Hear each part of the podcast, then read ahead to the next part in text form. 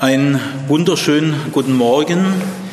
Wir werden nachher miteinander das Abendmahl feiern.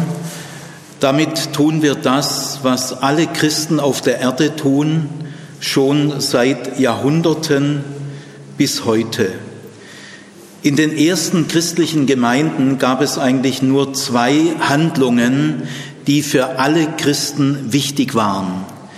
Es waren zwei einfache, elementare Handlungen, die noch keine lange Geschichte hatten. Es ist, handelt sich um die Taufe und um das Abendmahl. Äh, keine dieser beiden Handlungen gibt es schon im Alten Testament und es gibt sie auch nicht außerhalb irgendwo im, in anderen Religionen. Äh, beide dieser Handlungen, Taufe und Abendmahl, haben sehr viel mit Jesus aus Nazareth zu tun, äh, dem Mann, auf den für den christlichen Glauben alles ankommt. Äh, er war ein Jude, Christen glauben an einen Juden. Und der christliche Glaube ist so glaubwürdig, wie dieser Mann glaubwürdig ist und der christliche Glaube ist so interessant und spannend, wie dieser Mann interessant und spannend ist. Also der christliche Glaube steht und fällt mit diesem Mann. Und das drückt sich auch in diesen beiden Handlungen aus. Bei der Taufe ist es so, Jesus selber hat sich taufen lassen äh, von Johannes dem Täufer, der die Taufe erfunden hat. Also Jesus selber hat die Taufe nicht erfunden, sie wurde kurz vor ihm durch Johannes den Täufer zum ersten Mal praktiziert. Diese Art von Taufe gibt es nirgendwo auf der Welt, obwohl es tausende von religiösen Waschungen gibt. Das Besondere aber ist, dass hier ein Mann einen anderen Menschen taucht. In der Regel tauchen sich bei religiösen Waschungen alle Menschen selber. Aber Johannes der Täufer wurde auch deshalb der Täufer genannt, weil er zum ersten Mal in der Welt eine solche Handlung praktizierte. Und Jesus ging von Galiläa, wo er aufgewachsen war, an den Jordan. Dort taufte der Täufer, er blieb immer fest am Jordan und Jesus ließ sich dort von ihm taufen. Und weil sich Jesus hat taufen lassen, haben auch die ersten Christen dann die Taufe praktiziert. Also der Hauptgrund, äh, dass die Christen von Anfang an alle getauft haben, äh, war, dass Jesus selber sich hat taufen lassen. Beim Abendmahl ist es nochmal etwas anders, denn das Abendmahl geht direkt auf Jesus selber zurück. Auf irgendeine Weise hat Jesus diesen Ritus des Abendmahls äh, selber initiiert. Er geht zurück auf seine letzte Nacht, seinen letzten Abend, den er erlebt hat. Also das Abendmahl ist noch mehr wie die Taufe sein Ritus, äh, der durch ihn selber gekommen ist, während die Taufe ja durch Johannes den Täufer kommt. Das Abendmahl hat aus drei Gründen eine hohe Bedeutung für die Christenheit. Der erste Grund sind die Tischgemeinschaften, die Jesus in seinem öffentlichen Wirken äh, oft gepflegt hat. Die Tischgemeinschaft mit Sündern war ein typisches Merkmal im öffentlichen Leben Jesu. Da gehe ich gleich noch näher drauf ein. Der zweite Grund für das Abendmahl ist die letzte Tischgemeinschaft Jesu in der letzten Nacht, die er erlebt hat. Am nächsten Tag, am Nachmittag ist er gestorben, gekreuzigt worden. Das heißt, äh, die letzte Tischgemeinschaft in der letzten Nacht darf man nicht isolieren. Man darf nicht direkt in die letzte Nacht springen sondern die Tischgemeinschaft in der letzten Nacht ist eigentlich nur das letzte Glied von vielen Tischgemeinschaften, die typisch für Jesus waren. Und der dritte Grund ist, dass nach Darstellung der Evangelien der Auferstandene selber mit seinen Jüngern nochmal Tischgemeinschaft hielt, mehrfach, und beim Brotbrechen erkannt wurde. Das sind die drei Gründe, warum das Abendmahl von allen Christen bis heute gefeiert wird. Erstens die Tischgemeinschaften Jesu, die für ihn typisch waren, die Tischgemeinschaft in der letzten Nacht und die Tischgemeinschaft, die der Auferstandene mit seinen Jüngern hielt. Ich möchte, bevor ich dann in das Thema Abendmahl genauer einsteige, noch eine Vorbemerkung machen. Das Abendmahl, das also in einzigartiger Weise sein Ritus ist, äh, ist dadurch auch gekennzeichnet, dass es nur um Essen und Trinken geht. Äh, Essen und Trinken kennt jeder Mensch, ist absolut notwendig für das Leben und ist etwas sehr Erfreuliches, äh, dass wir essen können, trinken können, tut jedem Menschen gut wenn das Abendmahl mit so einem elementaren Vorgang wie Essen und Trinken verbunden ist, dann zeigt sich darin, dass Religion, die Religion Jesu, nichts Künstliches ist, Abgehobenes, Weltfernes, äh, sondern dass es mit den elementaren Grundlagen unseres Lebens äh, so viel zu tun hat wie Essen und Trinken. Brot war in der Antike viel mehr wie heute. Wir haben heute vier Grundnahrungsmittel, Brot, Kartoffel, Reis und Mais. In der Antike gab es aber nur ein Grundnahrungsmittel, nur Brot. Äh, niemand in Palästina zur Zeit Jesu hat jemals eine Kartoffel gesehen oder eine Schale voll Reis oder Mais. Es war vollkommen unbekannt. Also äh, die Grundnahrungsbedürfnisse waren sehr stark konzentriert auf Brot.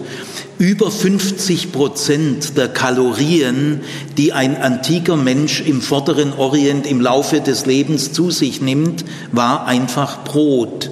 Brot war die Hauptmahlzeit, alles andere war zusätzlich. Man aß Obst, Gemüse, Oliven, Zwiebeln, aber das war alles Beilagen. Die Hauptspeise war immer Brot. Auch die späteren Redensarten Abendbrot, Brotzeit oder das tägliche Brot äh, zeigen noch bis ins 20. Jahrhundert, dass Brot eigentlich überhaupt der Inbegriff für Nahrung war. Und äh, diese Ernte, die Getreideernte, war immer auch gefährdet durch Krieg oder durch äh, Dürrezeiten oder durch Ungeziefer. Also die Hauptnahrungsgrundlage war immer auch gefährdet. Deswegen achteten die Menschen das Brot enorm.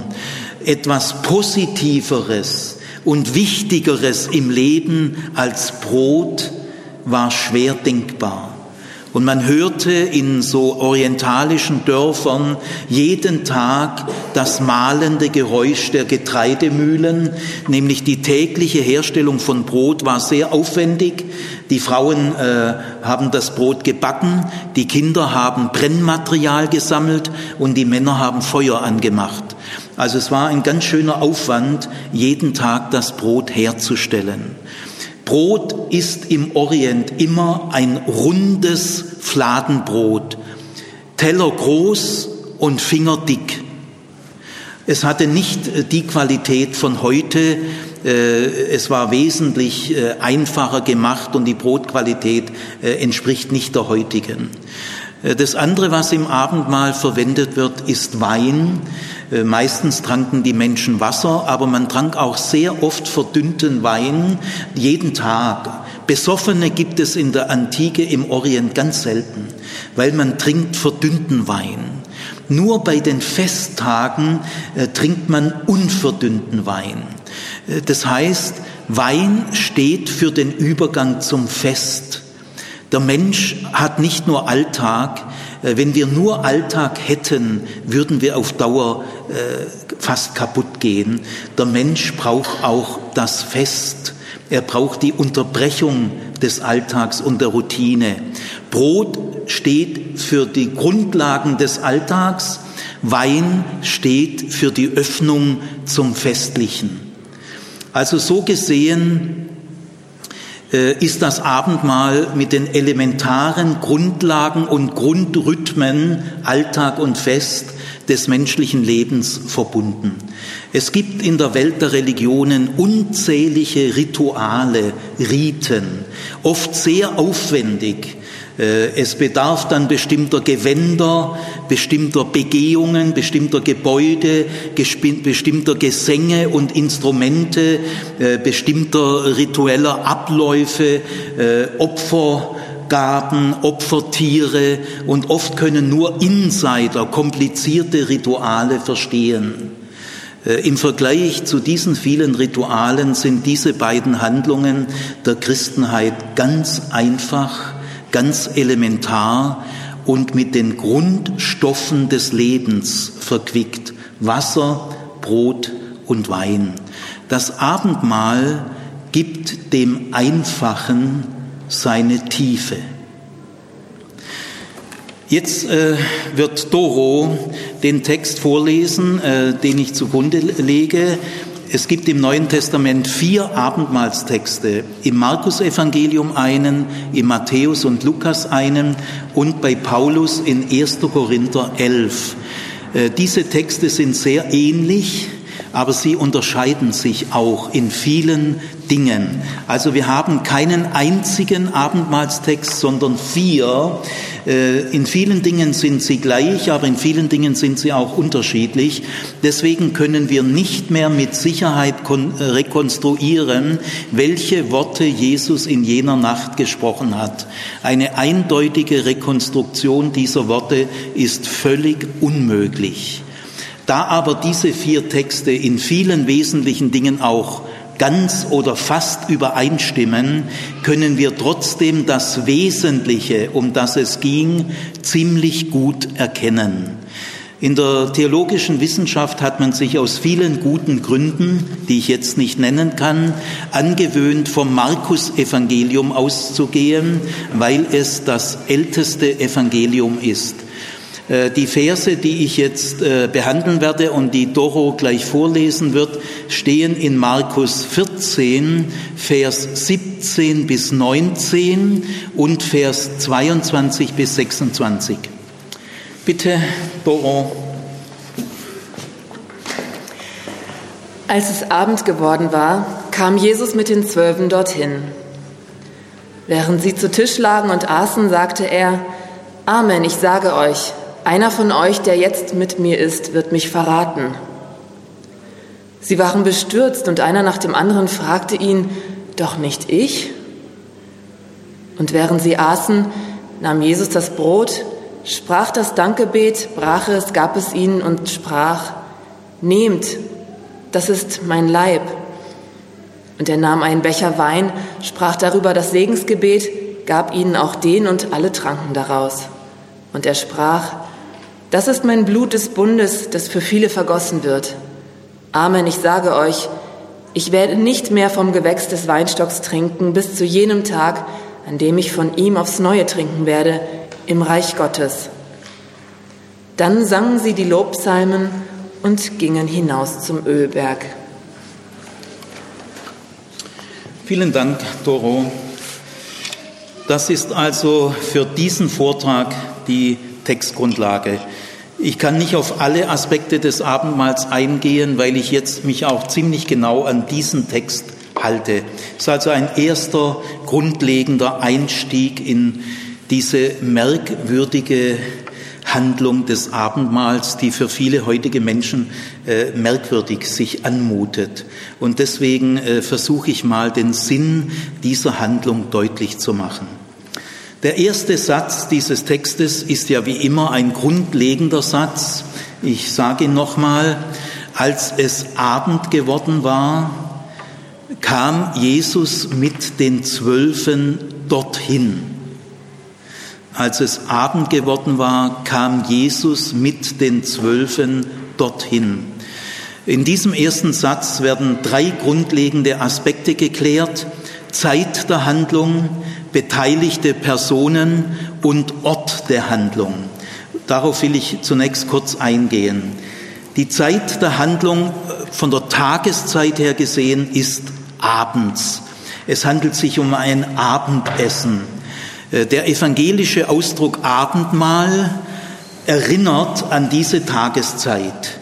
Im Unterschied zu anderen Bezeichnungen für das Abendmahl, zum Beispiel Eucharistie in der katholischen Christenheit, auch ein schöner Name, er betont die Dankbarkeit, die Freude, aber er erinnert nicht mehr historisch an den Haftpunkt Abend.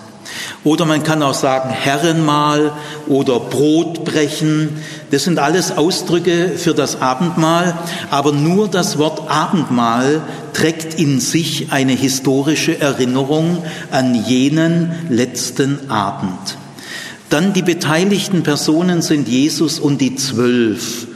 Jesus hatte viele Jünger und Jüngerinnen. Er hat aber auch ein Zwölferkreis gegründet. Es gibt im Matthäus und im Lukasevangelium auch die Aussendung der 70. Daran kann man also erkennen, dass Jesus viel mehr Jünger hatte als zwölf. Aber der Zwölferkreis war schon etwas Besonderes. Da will ich mal ein paar wichtige Punkte, die zum Verständnis wichtig sind, erwähnen. Warum gründet Jesus einen Zwölferkreis? Er sagt es selber nicht, aber man ist sich ziemlich sicher, den Grund zu kennen. Nämlich Israel hatte zwölf Stämme. Und indem Jesus einen Zwölferkreis gründet, äh, drückt er in dieser Symbolhandlung aus, ich wende mich an ganz Israel, an alle zwölf Stämme. Das war sehr ungewöhnlich. Äh, ich kenne keinen Fall, in dem ein jüdischer Rabbiner in jenen Jahrhunderten einen Zwölferkreis gegründet hat. Also ich gehe mal davon aus, Jesus war der einzige jüdische Rabbiner, der das jemals getan hat. Äh, ein Ortsrabbi äh, wendet sich ja auch nur an den Ort, an dem er ist oder vielleicht an die Region.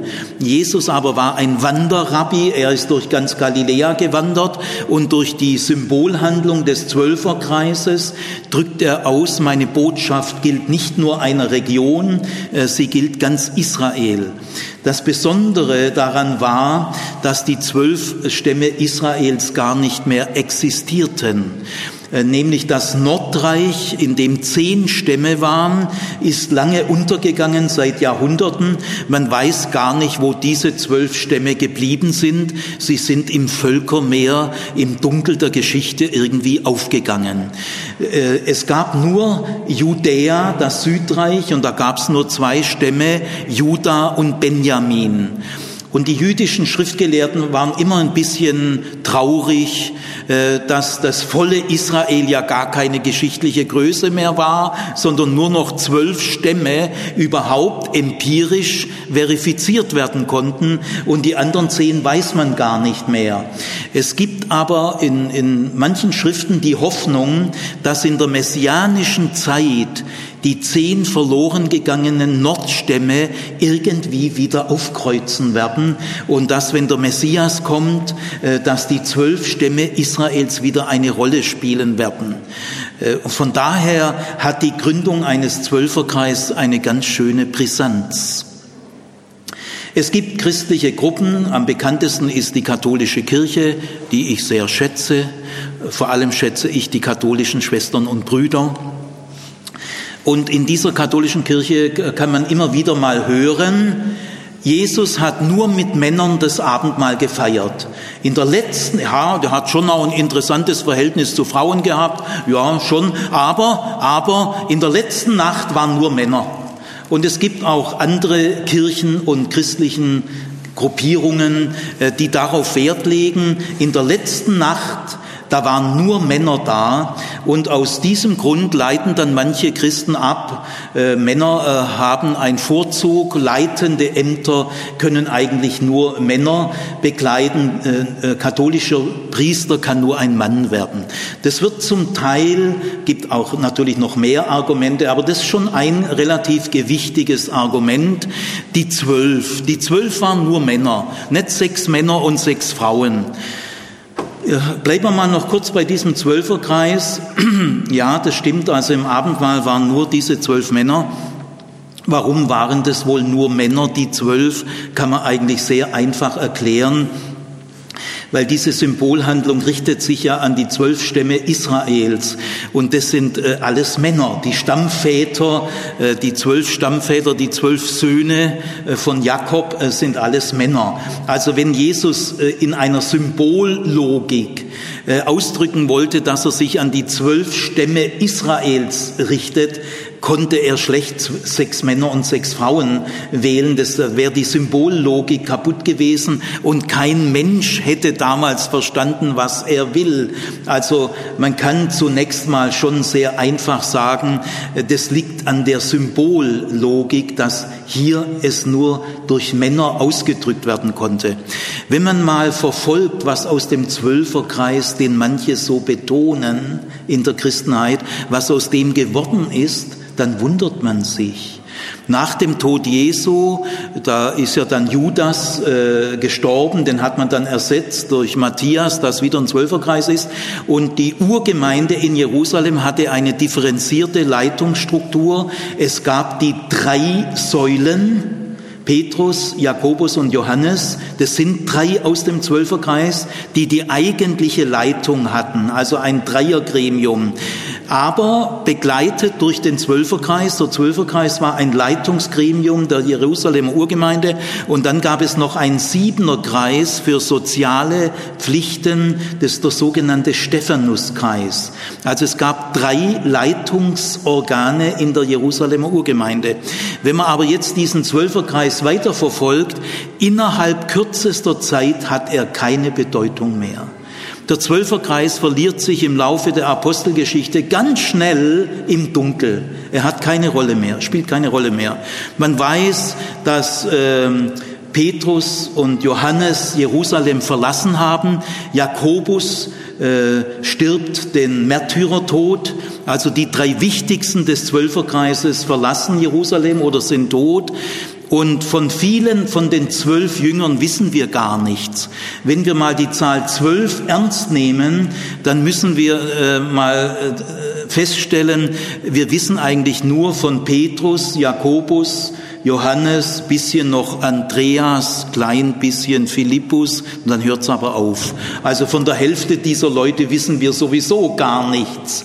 Und dieser Zwölferkreis ist auch sehr rasch im Dunkel der Geschichte untergegangen. Er spielte nach dem Tod Jesu gar nicht mehr lang eine Rolle. Auch das muss man bedenken, wenn man mit dem Zwölferkreis sehr hoch argumentiert. Wie sich aber diese zwölf Männer in dieser Nacht verhalten haben, werden wir ja noch sehen. Gut, jetzt kommt der Ort der Handlung. Sie kamen dorthin. Dieses Wort dorthin wird vorher erklärt, nämlich Jesus sagt, geht nach Jerusalem, da werdet ihr jemand treffen, der einen Wasserkrug auf, der, auf dem Kopf trifft und der wird euch ein Haus zeigen mit einem Obergemach. Äh, Jerusalem hatte damals nicht viele Häuser, die ein erstes Stockwerk hatten. Das sind immer schon ein bisschen größere vornehmere Häuser. Zweites Stockwerk gibt's extrem selten. Also Obergemach heißt immer, es ist ein größerer Raum im oberen Stockwerk. Und also äh, ihr werdet einen Mann finden, der zeigt euch ein Haus mit einem Obergemach und dieses Haus ist schon für das Pesachfest ein bisschen festlich vorbereitet. Es ist nämlich bereits mit Liegepolstern ausgestattet. Und wo dieses Haus liegt, wissen wir nicht. Es liegt irgendwo in Jerusalem. Und das ist allerdings wichtig, das Abendmahl findet nicht in Galiläa statt, äh, sondern in Jerusalem. Äh, das möchte ich mal betonen, weil davon hängt sehr viel ab. Jesus ist ja mit vielleicht 30 Jahren oder ein bisschen älter zum ersten Mal öffentlich aktiv geworden, relativ plötzlich. Mit seiner Taufe katapultiert es ihn an die Öffentlichkeit. Und ähm, Jesus war äh, äh, schwerpunktmäßig in Galiläa aktiv. Alle seine Jünger waren Galiläer, er selber war ein Galiläer und äh, seine Zuhörer waren zum größten Teil Galiläer. Also so wirkte er zwei, drei Jahre vermutlich in Galiläa. Äh, dann aber geht er zu einem bestimmten Zeitpunkt nach Jerusalem und dort lebt er noch einige Tage, vielleicht eine Woche äh, bei diesem Gang nach Jerusalem. Er geht nämlich nach Jerusalem zum Pesachfest. Das ist also schon eine sehr spezifische Zeit. Also Jesus geht nicht nach, im August nach Jerusalem, da war wenig los in Jerusalem, wäre ihm wahrscheinlich auch überhaupt nichts passiert. Gell? Aber das Pesachfest äh, ist das größte der drei Wallfahrtsfeste in Jerusalem. Jerusalem hatte zur Zeit Jesu schätzungsweise 30 bis 60.000 Einwohner ungefähr in diesem Bereich. Wenn aber Pesachfest war, hatte Jerusalem 100.000, 200.000, 300.000 Festpilger. Also es waren viel mehr Festpilger in Jerusalem aus allen Ländern, wo Juden lebten. Äh, das waren sehr, sehr viele Länder im Mittelmeergebiet. Die kamen viele nach Jerusalem, vor allem zum Pesachfest. Und sie kamen entweder in Jerusalem unter oder in den Ortschaften drumherum oder vor allem in großen Zeltlagern, die man extra für das Pesachfest aufgestellt hatte und danach wieder abbaute. Gut, also zu so einem Fest äh, äh, ging Jesus nach Jerusalem. Äh, das war also eine Stimmung wie bei uns vielleicht auf dem Kirchentag. Aber es ist noch viel mehr, weil bei einem Kirchentag äh, verfünffacht oder verzehnfacht sich ja nicht die Zahl der Einwohner dieser Stadt. Aber in Jerusalem hat sich die, die äh, Zahl der Menschen, die jetzt hier waren, verfünffacht und verzehnfacht. Gell? Und die römische Besatzungsmacht war an diesen Tagen extrem empfindlich. Pontius Pilatus war immer bei den großen Wallfahrtsfesten in Jerusalem, obwohl er sonst an der Mittelmeerküste residierte. Also es war eine hochbrisante, explosive Zeit. Und zu dieser Zeit ging Jesus nach Jerusalem. Man muss sich fragen, warum? Er sagt es uns nicht. Wir können es auch nur vermuten, aber die Vermutung ist sehr sehr, plausibel. Äh, Jesus war ja der Überzeugung, dass mit ihm das Reich Gottes beginnt. Es hat mit seiner Tätigkeit begonnen. Das Reich Gottes, was meint es? Die neue Zeit, die endgültige Zeit. Nach dem Reich Gottes kommt nichts mehr. Es ist die große Wende zum Guten. Wenn das Reich Gottes kommt, wird Gott alles Böse beseitigen und alles Leid. Also Jesus war der kühnen Überzeugung, mit seinem öffentlichen Auftreten beginnt diese Wende. Und wenn er sagt, die Wende beginnt, dann muss sie ja auch irgendwann mal kommen. Äh, Jesus kann ja nicht 40 Jahre lang sagen, mit mir beginnt die Wende. Äh, irgendwann soll sie dann auch kommen. Das heißt, wenn Jesus jahrelang, jahrzehntelang das Gleiche verkündigt, dann widerlegt er damit sich selber. Das heißt, der Mittelpunkt der Botschaft Jesu war so, dass Jesus selber sich unter einen Zeitdruck gesetzt hat. Das Reich Gottes ist nahe herbeigekommen. Naja, gut, wann kommt's denn? Also, und äh, Jerusalem war natürlich das Zentrum des Judentums. Galiläa ist eine Provinz. Jesus war Bauhandwerker in einer Provinz, aber die entscheidenden Dinge, die Stunde der Wahrheit, die kann nur in Jerusalem kommen. Da ist der Tempel. Der Tempel ist das Zentrum des Weltjudentums und dort ist, sind die führenden Priester, die Sadduzäer und dort ist der Hohe Rat, das oberste Gremium äh, der damaligen Judenheit, in dem auch die Sadduzäer äh, die Führung hatten. Also indem Jesus nach Jerusalem Jerusalem geht, geht er in einen ganz anderen Kontext wie in seinem Heimatland Galiläa. Galiläa war übrigens gar nicht direkt Teil des römischen Reiches, sondern da herrschte Herodes Antipas, der war zwar befreundet mit den Römern, aber Galiläa war nicht direkt eine römische Provinz. Aber Judäa schon, Jerusalem auch. Also wenn Jesus jetzt nach Jerusalem geht, dann geht er in den Bereich, wo der Hohe Rat Polizeigewalt hat, die hat er gar nicht in Galiläa. Und er geht in den Bereich, wo die römische Besatzungsmacht direkten Zugriff hat. Also Jesus geht nach Jerusalem. Kaum ist er in Jerusalem, das war jetzt so vielleicht drei, vier Tage bevor das Abendmahl sich abspielt, geht er in den Tempel. Im Vorfeld des Pesachfestes. Die meisten Festpilger sind ein, zwei Wochen vorher nach Jerusalem gekommen, um die Festvorbereitungen in aller Ruhe, muss erstmal eine Wohnung finden und dann, also gibt's verschiedene Festvorbereitungen. Jesus war auch ungefähr eine Woche vor Beginn des Pesachfestes nach Jerusalem gegangen. Gell? Und da geht er in den Tempel, da wuselt's natürlich von Tausenden von Leuten. Und in diesem Tempel äh, schmeißt er die Tische um, schmeißt die äh, Käfige der Tauben, die als Opfertiere dienten. Es war eine sehr wichtige Opferart. Äh, da schmeißt er die Taubenkäfige um. Er hindert bestimmte Leute äh, im Opferdienst tätig zu werden und er kündigt das Ende dieses Tempels an. Äh, das ist natürlich, äh, das ist natürlich schon ein starkes Stück. Die leitenden Priester fühlten sich auf das tiefste provoziert. Die leben ja vom Tempel. Und der Tempel ist ja in der Heiligen Schrift sehr ausführlich begründet. Also man muss sagen, Jesus begann, begann hier einen Tempelfrevel. Also er meckerte aufs Schärfste an diesem Tempel herum. Und anschließend äh, gab es mehrere Streitgespräche mit führenden Vertretern des Tempels. Und diese äh, theologischen Streitgespräche, in denen Jesus vielleicht probiert hat, äh, die religiöse Führungsschicht in Jerusalem, die es ja in Galiläa gar nicht gibt, vielleicht sogar zu gewinnen, äh, stellte sich aber heraus, er wird sie nicht gewinnen können. Die Streitgespräche scheiterten. Und zusammen mit diesem Scheitern und dieser Tempelkritik war völlig klar, dass Jesus in äußerst gefährdeter Lage ist jetzt. Er musste stündlich mit seiner Verhaftung rechnen und er ist in dieser Nacht auch dann noch verhaftet worden.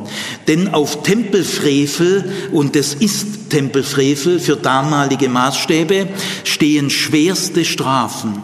Und dass die obersten Tempelbehörden und der Hohe Rat, der ja mit den obersten Tempelbehörden teilweise identisch ist, dass der eine solche öffentliche Aktion im Vorfeld des Pesachfestes einfach so hinnehmen wird.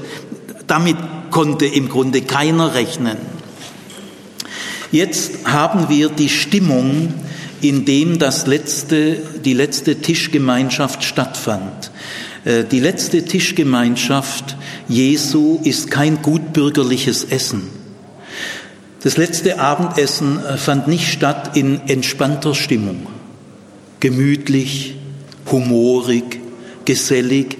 Nein, das letzte Abendessen ist ein Abendessen in äußerst bedrohter Lage. Äh, Jesus musste mit seiner Verhaftung rechnen und er hat mit ihr gerechnet und er hat, wie an diesem Abend jetzt deutlich wird, auch mit seinem Tod gerechnet. Äh, jetzt an diesem Abend war Jesus in einer neuen Situation, wie er sie nie in Galiläa war, nämlich dass er unmittelbar mit seinem Tod rechnen musste. Also äh, diese Stimmung ist für das Verständnis des Abendmahls sehr wichtig. Niemand hat an diesem Abendmahl teilgenommen, selbstverständlich und entspannt. Jeder Teilnehmer, diese 13 Teilnehmer, jeder Teilnehmer stand auf seine Weise unter schwerer Spannung. Jesus sowieso, aber gehen wir mal in die Lage der Jünger. Also auch die Jünger mussten ja damit rechnen und haben bestimmt damit gerechnet, dass Jesus jetzt demnächst, es geschah noch in dieser Nacht, also drei, vier, fünf Stunden später, dass Jesus demnächst verhaftet werden wird. Boah, was ist dann eigentlich mit uns? Wenn Jesus verhaftet wird, werden wir da auch verhaftet. Wir sind ja immerhin so seine engste Elitetruppe. Er zieht die Verhaftung Jesu uns auch nach unten. Jetzt muss, muss sich jeder Jünger so innerlich äh, überlegt haben, war es gut, war es gut, die ganze Hoffnung auf diesen Mann zu setzen? Denn eine Verhaftung Jesu durch jüdische Gremien musste ja auch die Botschaft Jesu in, in, in Verdacht bringen. Hat Jesus sich getäuscht? Ist die Verhaftung Jesu nicht die Widerlegung seiner Botschaft? Hat er sich überschätzt? Hat er schwere Fehler gemacht? Denn das Volk Israel ist das äh, auserwählte Volk. Und wenn du von Behörden des Volkes Israel geschnappt wirst und Gott hilft dir nicht, äh, dann war es wohl auch nix. Also die Jünger selber waren in schwerster Anfechtung. Und das merkt man jetzt auch gleich, wenn Jesus sagt, äh, einer wird mich verraten. Äh, da hat jeder gespürt, ich bin auch nicht weit davon entfernt, noch rechtzeitig den Absprung zu finden. Kurz bevor die Sache schief geht, fangen ja die Leute an, sich den rechtzeitigen Absprung zu überlegen. Ja, also ein Punkt ist noch wichtig, sie lagen zu Tisch. Äh, alle Evangelien, äh, Matthäus, Markus und Lukas betonen, sie lagen zu Tisch auf Polstern. Das ist ein festliches Abendessen. Äh, nur bei einem Festessen liegt man auf Polstern. Das war damals so, ich kann es nicht genauer jetzt erklären. Also es war ein festliches Essen. Die wahrscheinlichste Erklärung ist die, dass es unmittelbar vor dem Sederabend war, mit dem das Pesachfest beginnt. Das Pesachfest dauert sieben Tage, es dauert eine Woche und es beginnt mit dem Sederabend. Er ist immer vom 14. auf den 15. Nisan, genau in der Mitte des Monats. Und weil jeder Monat im Judentum, ja einen Mondkalender, mit Neumond beginnt, ist es immer die Vollmondnacht. Also die Nacht vom 14. auf 15. ist die Vollmondnacht. Und das ist der Sederabend. Der feierlichste Abend, den es im Judentum gibt, entspricht bei uns dem Heiligen Abend etwa. Also äh, das, dieses Obergemach war wohl schon vorbereitet für den Sederabend, der vermutlich am nächsten Tag stattfand. Aber äh, dieses festliche Essen erklärt sich auch noch aus einem anderen Grund. Wenn Jesus wirklich der Überzeugung war, wofür alles spricht, dass das sein letztes Mal mit seinen Jüngern ist, dann wird das sein Abschiedsmahl. Und das Abschiedsmahl ist kein normales Essen. Das ist schon auch was Besonderes. Also die Jünger lagen zu Tisch Einmal wegen der unmittelbaren Nähe des Pesachfestes äh, und andererseits, weil es sich um das letzte Mal handelt. Jetzt war Jesus wohl zu der Überzeugung gekommen, dass er aus seinem Schülerkreis heraus verraten werden wird. Wie er zu dieser Überzeugung gekommen ist, wissen wir nicht. Das lassen wir jetzt einfach mal. Äh, aber klären müssen wir, was heißt eigentlich verraten? Also nachher heißt, Judas verriet ihn. Ja, was heißt verraten? Jesu war doch sowieso öffentlich tätig. Wieso muss man den verraten? Er hat doch alles, was er gesagt hat, sowieso öffentlich gesagt. Im Tempel. Also was heißt Verrat? Ja, das kann man klären und das muss man jetzt klären, sonst versteht man das Ganze nicht. Äh, die Tempelbehörden waren dabei, Jesus zu verhaften. Sie haben das aber gut vorbereitet. Also kein Schnellschuss, sondern das wurde alles gut vorbereitet. Vermutlich wurde auch schon die römische Besatzungsmacht informiert, dass das jetzt bevorsteht. Die haben sich da abgesprochen. Aber die Vorsondierung hat die römische Besatzungsmacht immer den Lokalbehörden überlassen. Also die Drecksarbeit. Also, äh, dass der verhaftet wird, das hat jüdische Gründe. Aber Todesurteil muss man die Besatzungsmacht äh, mit einschalten und das haben die bestimmt gemacht. Also die Verhaftung dauerte ein bisschen, wenn man sie gut vorbereiten will. Gut, äh, aber jetzt haben diese Behörden wirklich ein Problem gehabt. Nämlich Jesus war ziemlich beliebt. Unter diesen Zehntausenden und Aberzehntausenden von Festbildern waren auch viele Galiläer und die liebten Jesus. Die haben Jesus nie verraten. Die Unterschicht in Galiläa, da hat Jesus Tausende von Hörern gehabt. Und die waren jetzt auch in Jerusalem. Und wenn da Jesus so öffentlich in Jerusalem geschnappt werden würde, das hätte Solidarisierungsprozesse geben können. Außerdem hat man gemeldet, dass beim Einzug Jesu in Jerusalem Hosianna-Rufe laut wurden. Das heißt, Jesus hat unter irgendwelchen Festbildern, wie viele wissen wir nicht, messianische Erwartungen geweckt. Also die Tempelbehörden mussten verdammt aufpassen. Weil sie natürlich sagen mussten, äh, Jesus selber ist vielleicht gar nicht so schlimm, aber die Tempelkritik war schon schlimm. Aber dass er dann in so heißblütigen Festpilgern dann vielleicht noch äh, wahnsinnige Eskalationen auslösen wird, da mussten die Tempelbehörden vorsichtig sein? Äh, dass dann Jesus was auslöst, was er vielleicht selber gar nicht auslösen wollte. Ja, aber davon kann dann auch keiner mehr leben. Also die Tempelbehörden mussten da schon vorsichtig sein, gell? Weil die römische Besatzungsmacht schlägt brutal zu bei Festunruhen. Also haben die sich überlegt, wie können wir diesen Mann unauffällig aus dem Verkehr ziehen? Und ich sage euch, das war gar nicht einfach. Wo lebten der überhaupt? Wo übernachtet er? Das wussten die nicht. Jesus übernachtete wie viele andere Festpilger außerhalb von Jerusalem, weil innerhalb war wirklich schwer, was zu kriegen. Nämlich er übernachtete in einem Garten, Gethsemane, Gatschemanim heißt er eigentlich. Das ist der Garten der Ölpressen. Weil ganz unten am Fuß äh, vom Ölberg, das ist nicht weit außerhalb der Stadtmauer, zu Fuß vielleicht 15 Minuten zu Fuß. Also in unmittelbarer Nähe der Ostmauer. In Jerusalem liegt der Garten Gethsemane und Jesus Jesus kannte offensichtlich den Besitzer dieses Gartens, weil er hat öfters in diesem Garten übernachtet. Eigentlich eine schöne Übernachtungsmöglichkeit, gibt es verschiedene Höhlen, die ganz gemütlich sind. Gell? Aber das wusste natürlich die Tempelpolizei nicht, aber Judas wusste es. Also was heißt verraten? Verraten heißt, Judas, der bei dem Abendmahl noch die ganze Zeit dabei war, er hat nach dem Abendmahl von sich aus äh, die Schülergemeinschaft verlassen, ist zu Vertretern der Tempelbehörde gegangen und hat die nächtliche, den nächtlichen Aufenthaltsort, den Schlafplatz Jesu denen gemeldet. Und das war Gold wert. Denn im Garten Gethsemane ist es dunkel, da gibt's keine Lichter, da halten sich nicht viele Leute auf. Da kann man diesen Typ unauffällig aus dem Verkehr ziehen und seine Fans in Jerusalem kriegen nichts mit. Also das ist der Verrat. Aber jetzt ist interessant, äh, wie seine Jünger darauf reagieren. Also Jesus teilt es offen mit, so dass es jeder hört. Judas hat es auch gehört. Er hat nichts dazu gesagt. Also einer von euch wird mich verraten. Und jetzt heißt es in diesem Text sehr bewusst, sehr bewusst. Alle waren sehr bestürzt. Dieser Ausdruck bestürzt kann man auch übersetzen, sie waren schwer verunsichert. Äh, sie waren ganz schön durcheinander, weil ihre Glaubensgrundlagen, die waren alle kurz vorm Absprung. Was wird aus mir, wenn der verhaftet wird? Zieht mich dem seine Verhaftung auch mit ins Verderben? Ist völlig klar. Die waren in Todesangst zum Teil. Und jetzt heißt es, sie waren bestürzt.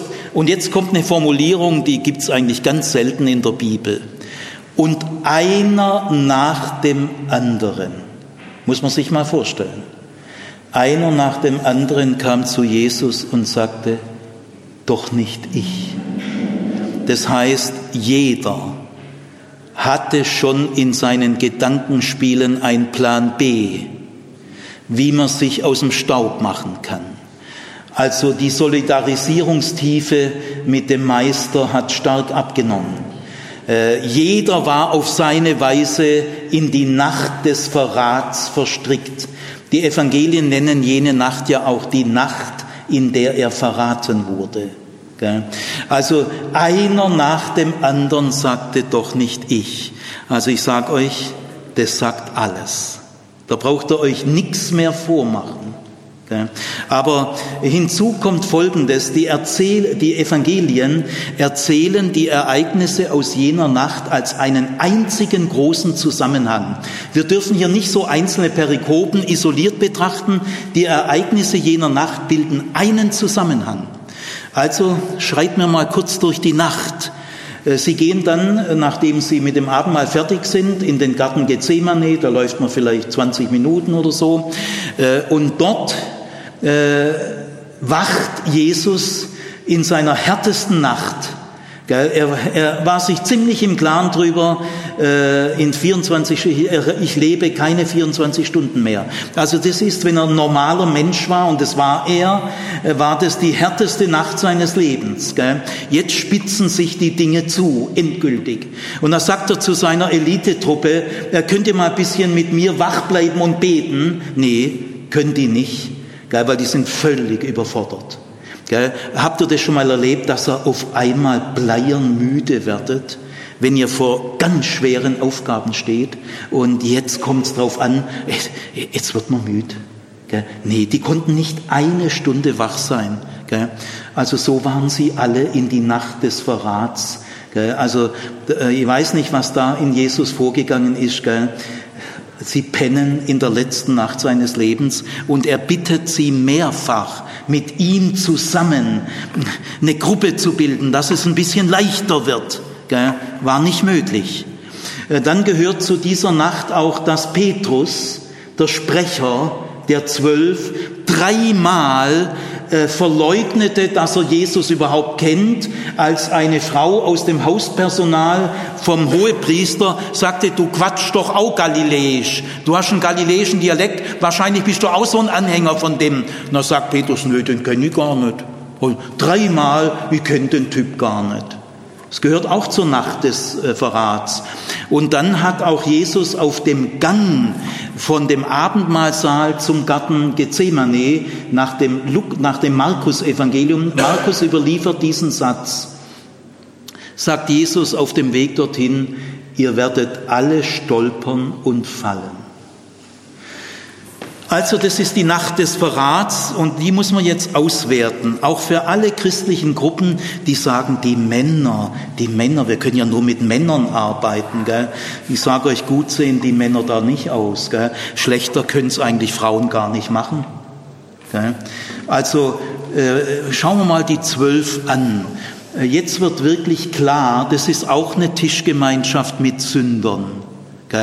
Jesus hat sich nicht mit diesen zwölf zusammengesetzt, weil diese zwölf seine religiöse Elite sind, in deren zuverlässigen Hände er seine Sache legen kann. Nein, äh, das waren sehr unzuverlässige Hände. Die konnten nicht mal eine Stunde wach bleiben. Gell, waren schon knallfall überfordert. Und jeder hat, äh, äh, bin, bin's etwa ich, gell, jeder hat geoutet, du, ich bin auch kurz vorm Kippen. Gell. So überfordert waren die Jünger in ihrem Glauben. Äh, sämtliche Glaubensgrundlagen haben gewackelt und sie haben ein bisschen an ihre künftige bürgerliche Existenz gedacht. Ja. Also Jesus hat sich mit denen nicht zusammengesetzt, weil diese zwölf besondere Qualitäten haben. Nein, diese zwölf sind auch nicht besser als andere Leute. Und ähm, ihre persönlichen Eigenschaften spielen bei dem überhaupt keine Rolle, was Jesus jetzt macht. Für das, was Jesus jetzt tut und sagt, spielen die Qualifikationen und Kompetenzen dieser zwölf keine Rolle. Und deswegen sollte man sehr vorsichtig sein, aus diesem Text äh, im Interesse patriarchalischer Männerinteressen die Bibel zu missbrauchen. Sollte man zurückhaltend sein. Ich will nicht so weit gehen, dass ich sage, das Versagen dieser zwölf ist typisch männlich. So weit will ich nicht gehen. Es ist eben typisch menschlich. Gut, äh, jetzt, was hat Jesus in jener Nacht gesagt und getan? Ein jüdisches Abendessen beginnt folgendermaßen.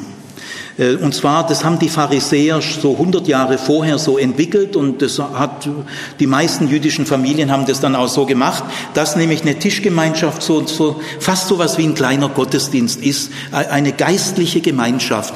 Tischgemeinschaft ist eine sehr enge Gemeinschaft. Gell? Und äh, das beginnt so, dass der Hausvater oder der Gastgeber, und es war an diesem Abend Jesus. Jesus hatte an diesem Abend die Rolle eines Gastgebers, denn er hat das arrangiert mit dem Obergemach, da hat er jemand gekannt, der das alles schon so ein bisschen vorbereitet hat. Also er war der Gastgeber. Äh, ein Abendmahl beginnt, ein Abendessen beginnt so, dass der Hausvater das Fladenbrot nimmt, es gut sichtbar hochhält, dass alle es sehen können, und dann äh, spricht er das Dankgebet über das äh, Fladenbrot. Und dieses Dankgebet heißt, ist wörtlich bis heute das Gleiche. Gepriesen seist du Herr, unser Gott, König der Welten, der du das, die Frucht des Korns sprießen lässt. Dann, nachdem er dieses Dankgebet gesagt hat, bricht er das Brot, denn das Fladenbrot wird so gebacken, dass es Kerben hat, die zur Mitte laufen und an diesen Kerben entlang bricht man das Brot. Niemand schneidet Brot, niemand mit dem Messer. Das macht man nicht. Man sagt dazu, dann tötet man das Brot. Also man bricht das Brot. Und äh, wenn er das Brot gebrochen hat, gibt er jedem Teilnehmer des Abendessens ein Stück von diesem Fladenbrot. Und wenn jeder eins hat, dann nimmt der Hausvater auch sich selber ein Stück und isst es. Und damit gibt er das Zeichen, das Abendessen hat begonnen und alle essen jetzt, fangen an zu essen. Äh, nachdem übrigens der Hausvater das Dankgebet gesprochen hat, antworten alle laut Amen. Das hebräische Wort heißt nicht, wie die Deutschen sagen, Amen. Das heißt Amen. Zweite Silbe. Abba. David. Immer die zweite Silbe. Äh, also sie antworten darauf mit Amen.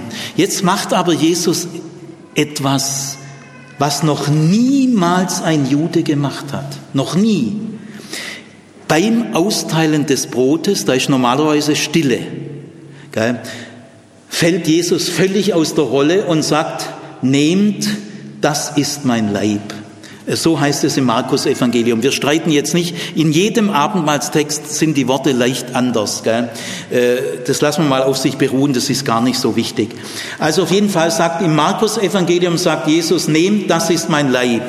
Äh, ich darf euch jetzt mal öffentlich sagen, Niemals hat ein Mensch bei einem Abendessen solche Worte gesagt. Niemals. Und dann das Abendessen wird beendet, also zwischendurch war dann das normale Abendessen. Das Abendessen wird beendet, auch wieder mit einer Geste. Der Hausvater nimmt äh, den Weinbecher, hebt ihn hoch, dass alle ihn sehen können und spricht den, das Segensgebet drüber. Und das lautet, gepriesen seist du Herr, unser Gott, König der Welten, der du die Frucht des Weinstocks sprießen lässt. Und alle sagen laut Amen.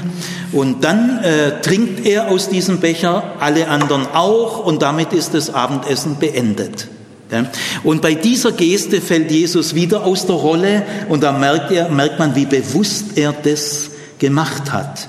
Und er sagt, das ist mein Blut des Bundes, das vergossen wird für viele. Niemals hat ein Mensch so etwas gesagt. Die Jünger waren vollkommen äh, überrascht. Keiner konnte mit sowas rechnen. Äh, warum macht es Jesus? Völliges Rätsel. Kein Jünger konnte sich das erklären. Äh, man kann es bis heute nicht erklären. Es ist sein Geheimnis. Aus irgendeinem Grund hat Jesus das Bedürfnis gehabt, aus irgendeinem Grund. Er wird ihn schon wissen an diesem Abend etwas zum Ausdruck zu bringen. Es ist ja immerhin der letzte Abend. Und er macht da nicht mehr viele Worte, äh, aber die Situation gibt diesen Worten Gewicht. Und diese Worte haben es in sich. Wir werden sie gleich noch ein bisschen betrachten, denn es sind entscheidende Worte.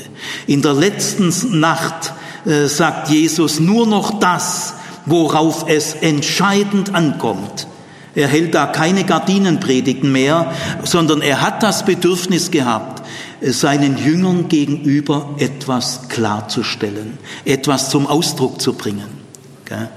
Und natürlich in der Situation, Jesus steht unmittelbar vor seinem Tod, spätestens jetzt musste Jesus sich überlegen, was bedeutet eigentlich mein Tod? Ist mein Tod meine Widerlegung oder was ist mein Tod? Wie hängt mein Tod mit meiner Botschaft zusammen? Also an dem Abend musste er sich das spätestens, überlegt haben und hat er sich offensichtlich auch und wollte das seinen Jüngern zum Ausdruck bringen. Und seine Jünger haben es nie wieder vergessen. Diese Ereignisse jener Nacht sind bis heute völlig unvergessen. Denn alle Jünger haben gespürt, das ist was Einzigartiges, Besonderes. Wenn, wenn Jesus sagt, das ist mein Leib beim Rumreichen des Brotes, äh, dann identifiziert er sich äh, mit diesem Brot. Das sind Identifikationsworte. Leib heißt im Hebräischen und im Orientalischen so viel wie, das ist mein Leben. Wir leben im Leib, der Leib ist mein Leben. Äh, Im Leib ist auch das Blut. Und wenn er dann später sagt, das ist mein Blut, das vergossen wird, das ist eine Redewendung, die man genau kennt, nämlich das ist ein gewaltsamer Tod. Die Redewendung, er stirbt durch vergossenes Blut, heißt, er, er wird hingerichtet oder er stirbt durch Gewalt. Das ist ein gewalttätiger Tod. Also Jesus fasst hier irgendwie sein Leben und seinen Tod zusammen. Und jetzt, wenn wir die Bedeutung sorgfältig erheben wollen, so wie ich ja öfter sage, für den Rest unseres Lebens, dann müssen wir jetzt Folgendes berücksichtigen. Jesus hat unbewusst, halbbewusst oder bewusst eine Kombination vorgenommen, die er niemals sonst vorgenommen hat, es ist nämlich, er macht Gesten, er verwendet Gesten, Handlungen. Aber es gibt auch eine Gabe, die er in diesen Gesten gibt, nämlich Brot und Wein. Das sind die Gaben. Also Jesus äh, macht irgendwelche Gesten, in diesen Gesten teilt er etwas aus, er nimmt nichts. Er nimmt nicht von seinen Jüngern das Versprechen ab, dass ihr mir aber, nein, Jesus nimmt nichts an dem Abend von uns. Er weiß, er weiß, wie wir sind. Er gibt, er gibt, er nimmt nicht. Und dann spricht er Worte im Kontext dieser Gesten und verbunden mit Gaben. Und dann müssen wir noch berücksichtigen die ganze Sitzordnung, das ganze Arrangement, das an dem Abend war. Diese vier Elemente müssen wir alle vier äh, berücksichtigen. Die Gesten, die Gaben, die Worte, das Arrangement. Gehen wir mal zu den Gesten. Die werden in, bei Becherwort und Weinwort ganz genau genannt. Er nahm das Brot, sprach das Dankgebet drüber, brach es und gab es ihnen. Vier Gesten. Beim Weinbecher genau gleich. Was sind es für Gesten? Gesten des Austeilens, des Anteilgebens. Also er gibt, er teilt aus. Und zwar was? Brot ist das Positivste, was es gibt. Brot ist eine durch und durch positive Größe. Wer ärgert sich darüber, dass es Brot gibt? Brot ist Grundnahrung, äh, Grundlage des Lebens. Also und Wein, äh, wer ärgert sich, dass es Wein gibt? Gell? Äh, Juden kennen die Verheißung, Gott wird einmal am Ende der Zeit für alle Völker ein Festmahl bereiten mit bestem Wein. Also Wein ist auch die Hoffnung, wenn Gott uns ein Fest geben wird. Also das sind die Gaben. Die Gaben sind durch und durch positiv. Die Gesten sind durch und durch positiv. Und in diesem Kontext müssen wir jetzt die Worte verstehen. Diese Worte, das ist mein Leib, in anderen Texten heißt es für euch, hier in Markus nicht, aber es ist ganz klar, es ist ja eine, eine Geste des für euch, ich gebe das für euch, ihr kriegt hier was. Gell? Also ob, ob Jesus gesagt hat für euch oder nicht, ist vollkommen egal, weil die Geste zeigt ja, es ist für euch. Gell? Also diese Worte sind ein einziges Versprechen. Das ist mein Leib für euch, ich habe für euch gelebt und das ist mein Blut vergossen für viele. Jetzt müsst ihr wissen, für viele heißt im Hebräischen für unbegrenzt viele, ohne Obergrenze, ohne Auswahlverfahren, weil im Hebräischen gibt es nicht die Wendung für alle. gibt es nicht. Es gibt schon das Wort alle, aber die Redewendung für alle gibt es merkwürdigerweise im Hebräischen nicht. Wenn ein Hebräer sagen will für alle, kann er nur sagen für viele. Also das ist ein vergossenes, mein vergossenes Blut für viele. Das heißt, in jener Nacht, in der Jesus nur noch das sagt, was er für entscheidend hält. Er wird wortkarg. Er sagt nicht mehr viele Worte, aber ich sage euch, diese Worte bringen alles auf den Punkt. Die sind in der letzten Nacht. Da sagt man nur noch das, was, worauf es ankommt. Und da sagt Jesus keine Gebote, keine Ratschläge, keine Appelle, nichts Strenges, nichts Zurechtweisendes, nicht Angstmachendes, nichts, nichts Strenges, nichts Angstmachendes, nichts Zurechtweisendes, keine onkelhaften Ratschläge, keine Appelle, keine Gebote. Ich sage nicht, dass Gebote unwichtig sind. Ratschläge können mal hin und wieder auch gut sein und so weiter, aber nicht in der letzten Nacht. In der letzten Nacht gibt's nur noch eine Sprache, das Versprechen, die Zusage, das schöpferische Wort. Ich sage euch, diese Zusagen sind ein schöpferisches Wort. Sie schaffen eine völlig neue Situation und sie bringen die Dinge auf den Punkt. Wir sind Kinder der Verheißung. Wir leben von der Zusage und das feiern wir im Abendmahl. Also in jener letzten Nacht nur noch ein Versprechen. Von dem leben wir. Das haben die Jünger nie wieder vergessen.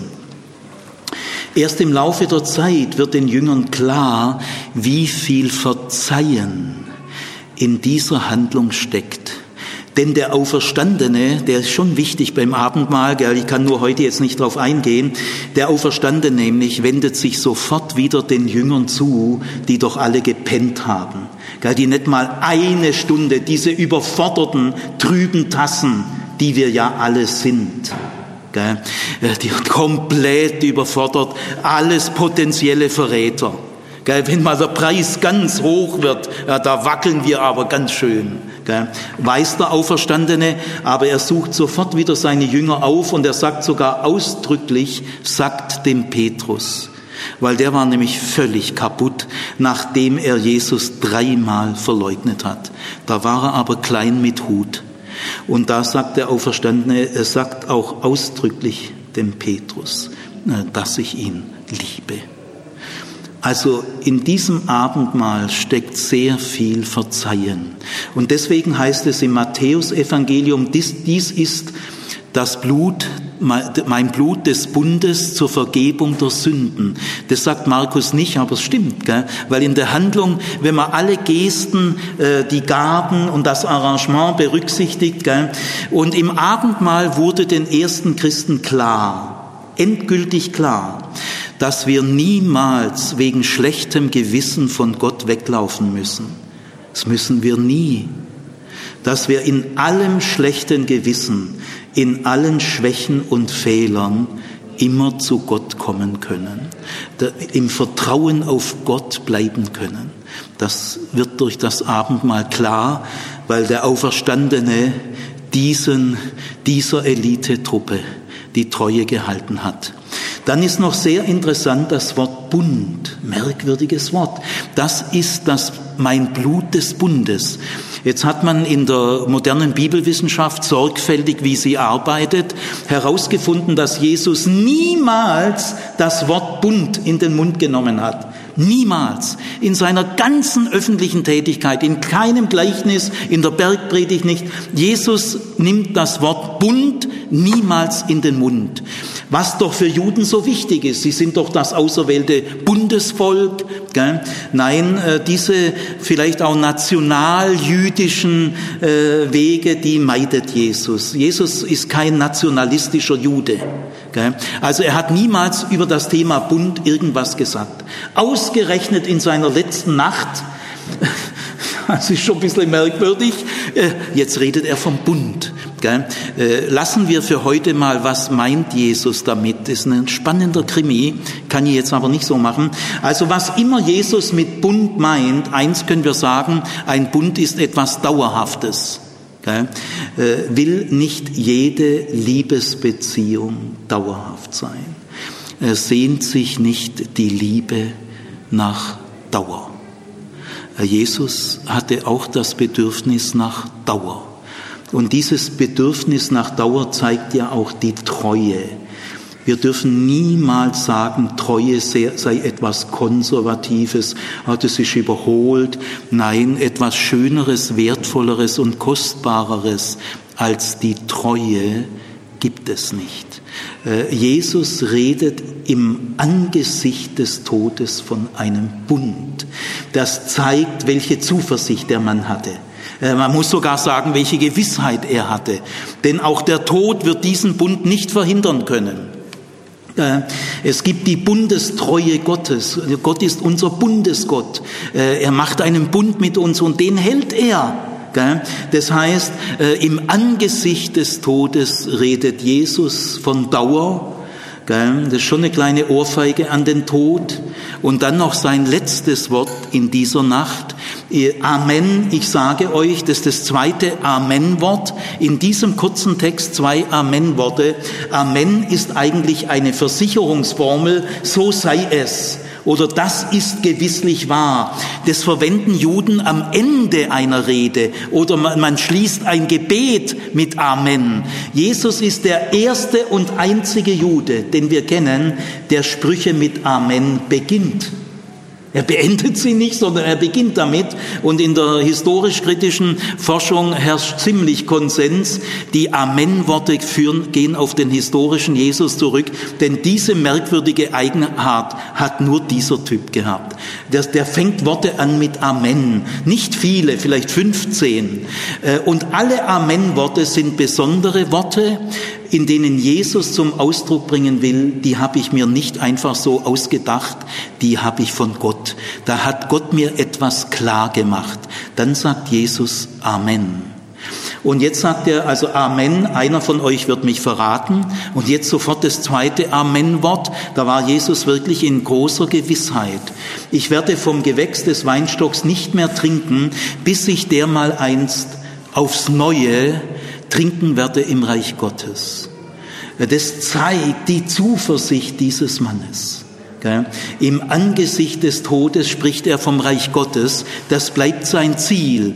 Und es heißt, Jesus war sich im Klaren darüber, dass sein Tod keine Katastrophe sein wird, sondern dass das Reich Gottes irgendwie durch seinen Tod kommen wird. Dass sein Tod ein Schritt ist hin zum Reich Gottes. Jesus war sich gewiss darüber, dass sein Blut nicht sinnlos vergossen wird. Und in diesem Satz ist klar zum Ausdruck gemacht, ihr Jünger kommt nicht mit in den Tod. Also er tröstet noch seine Jünger, denn in dem Satz spricht er ja nur von sich. Also er geht jetzt davon aus, dass er sterben wird. Ich werde nicht mehr vom Gewächs des Weinstocks trinken. Er sagt nicht, wir werden nicht mehr. Also die Jünger konnten hier schon aufatmen. Hier, äh, hier spricht Jesus nur noch von seinem eigenen Schicksal. Welche Zuversicht, welche Gewissheit, welche Schonung seiner Elitetruppe. Und jetzt zum Schluss das Arrangement. Wir müssen auch das ganze Arrangement bedenken. Im Abendmahl ist ein ganz eigenartiges Arrangement, nämlich alle Anwesenden bekommen das Gleiche. Niemand wird ausgeschlossen. Alle essen das gleiche Brot, alle trinken vom gleichen Wein und alle werden auf die gleiche Weise integriert. Deswegen ist das Abendmahl, äh, das Arrangement des Abendmahls ein ganz tiefer Ausdruck der völligen Akzeptanz, äh, der Integration, der Gerechtigkeit. Denn alle Teilnehmer am Abendmahl sind gleichrangig. Keiner kriegt was Besonderes, keiner kriegt mehr oder weniger. Alle werden auf die gleiche Weise integriert. Äh, Paulus hat später mal einen Satz geschrieben, der fürchterlich missverstanden wurde, eben auch schlecht übersetzt wurde. Äh, jeder prüfe sich selbst, ob er würdig oder unwürdig zum Abendmahl geht. Äh, so ein Unsinn.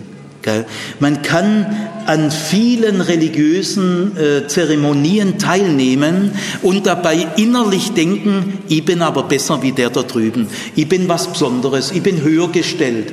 Aber am Abendmahl kann man so nicht teilnehmen. Das Wort Anaxios äh, heißt gar nicht unwürdig. Und was haben die Leute alles? Auch Luther hat hier leider völlig schlecht übersetzt. Und dann spekulieren die, äh, die extremen christlichen Gruppen äh, würdig und unwürdig. Nein, das Wort Anaxios, Anaxios heißt nicht angemessen. Wer zum Abendmahl geht, obwohl er sich selber besser vorkommt wie ein anderer und meint, dass er höher gestellt ist wie ein anderer, der geht unangemessen zum Abendmahl. Also das, die ganzen Assoziationen mit Würde schiebt sie weg, die sind völlig verfehlt. Sondern zu diesem Arrangement der Gerechtigkeit, der Akzeptanz und der Integration, alle Abend, auch Judas hat teilgenommen. Judas war Teilnehmer des Abendmahls. War der würdig? Das ist einfach ein blödes Wort. Lass das Wort würdig weg. Jeder prüfe sich selbst, sagt Paulus. Er sagt nicht, einer prüfe den anderen. Mir hat vor ein paar Tagen ein junger Mann, der bei mir studiert hat, gesagt, er sei in einem Ort vom Pfarrer vom Abendmahl ausgeschlossen worden. In einer ist ja eine nackte Katastrophe. Das ist das krasse Gegenteil von dem, was das Abendmahl will. Denn das Abendmahl ist ein Sündermahl. Die Zwölfertruppe, das waren Versager wie wir alle. Keiner von uns hat's Abendmahl verdient, keiner geht würdig zum Abendmahl. Wir sind alle Beschenkte und völlig überrascht, was Jesus sich an dem Abend ausgedacht hat, dass er ein Bedürfnis hatte, an diesem Abend seinen Jüngern etwas zum Ausdruck zu bringen, das bis in unser Sterben uns Klarheit verschafft. Und jeder ist akzeptiert, jeder ist integriert auf die gleiche Weise. Das Abendmahl ist wie vielleicht nichts anderes auf der Welt eine Quelle des Friedens, der Gerechtigkeit, der Integration und der Akzeptanz. Äh, das ist das Arrangement. Jeder nimmt teil auf die gleiche Weise und kriegt das Gleiche. Und so sicher wie du das Brot kriegen wirst und den Wein, so sicher darfst du sein, dass Gottes Treue und Zusage dich hält. Aber du siehst auch beim anderen, dass er das Gleiche kriegt. Äh, der darf sich auch sicher sein. So sicher wie du, so sicher jeder andere. Denn die anderen kriegen das Gleiche wie du. Also, das sind die Gesten, das sind die Gaben, das sind die Worte und das ist das Arrangement. Im Abendmahl feiern wir voller Jubel die Kontaktfreudigkeit Jesu, dass er sich von den Sündern hat einladen lassen, äh, dass er Tischgemeinschaft mit den Sündern gehalten hat dass er so gesellig war, dass er sich unter den Sündern wohlgefühlt hat, dass er länger geblieben ist, als er musste. Und dass die Jünger, die Sünder dann gesagt haben, also wir haben bis jetzt immer gedacht, dass, äh, dass wir bei Gott schlecht angesehen sind. Und in die Synagoge gehen wir schon viele Jahre nicht mehr. Äh, die, die religiösen Leute wollen ja von uns nichts wissen und wir wollen von denen nichts wissen. Aber du, du mit deinem Lebensstil, bei dir ist ja ganz anders. Du lässt dich ja von uns einladen. Levi, der Zöllner, richtete ein großes Fest aus und lud Jesus ein und viele andere Zöllner. Gell, schwere Sünder. Gell. Und Jesus ist hingegangen und es wurde eine, ein richtig gutes Fest. Gell. Und diese Sünder haben gesagt, ja, wenn Gott so ist wie du, ja, da müssen wir die Karten völlig neu mischen, denn du fühlst dich ja wohl bei uns. Gell. Und deswegen hat Jesus unglaubliche Wirkungen unter den Sündern hervorgerufen, weil Jesus erstmal mit ihnen essen wollte, weil Jesus weiß, es gibt Dinge, die kann man nur sagen, wenn man am gleichen Tisch sitzt. Man kann sie nicht von einem Tisch zum anderen hinüberrufen. Es geht nicht. Und diese Sünderliebe, diese Kontaktfreudigkeit, diese Zuwendungslust und Zuwendungskraft, die hat Jesus auch in jener Nacht mit den Zwölfen bewiesen, die auch alle Sünder sind. Und deswegen äh, ist gerade diese Nacht zu einem Baustein geworden, dass Paulus als erster sagen konnte, wir sind alle Sünder. Die Zwölf auch. Und mit Männervorteil ist da nicht viel zu machen. Also wir feiern die Kontaktfreudigkeit Jesu, wir feiern seine Zuwendungslust und Zuwendungskraft, wir feiern die Ereignisse jener letzten Nacht, in der Jesus noch einmal zum Ausdruck bringen wollte, was unsere Basis ist. Nicht Gebote, nicht Ermahnungen, nicht Zurechtweisung und nicht Angst, sondern Zusage, Versprechen. Und äh, diese Treue, diese Zuwendungslust ist auch das Göttliche an Gott. Und von ihr leben wir alle. Und das feiern wir im Abendmahl.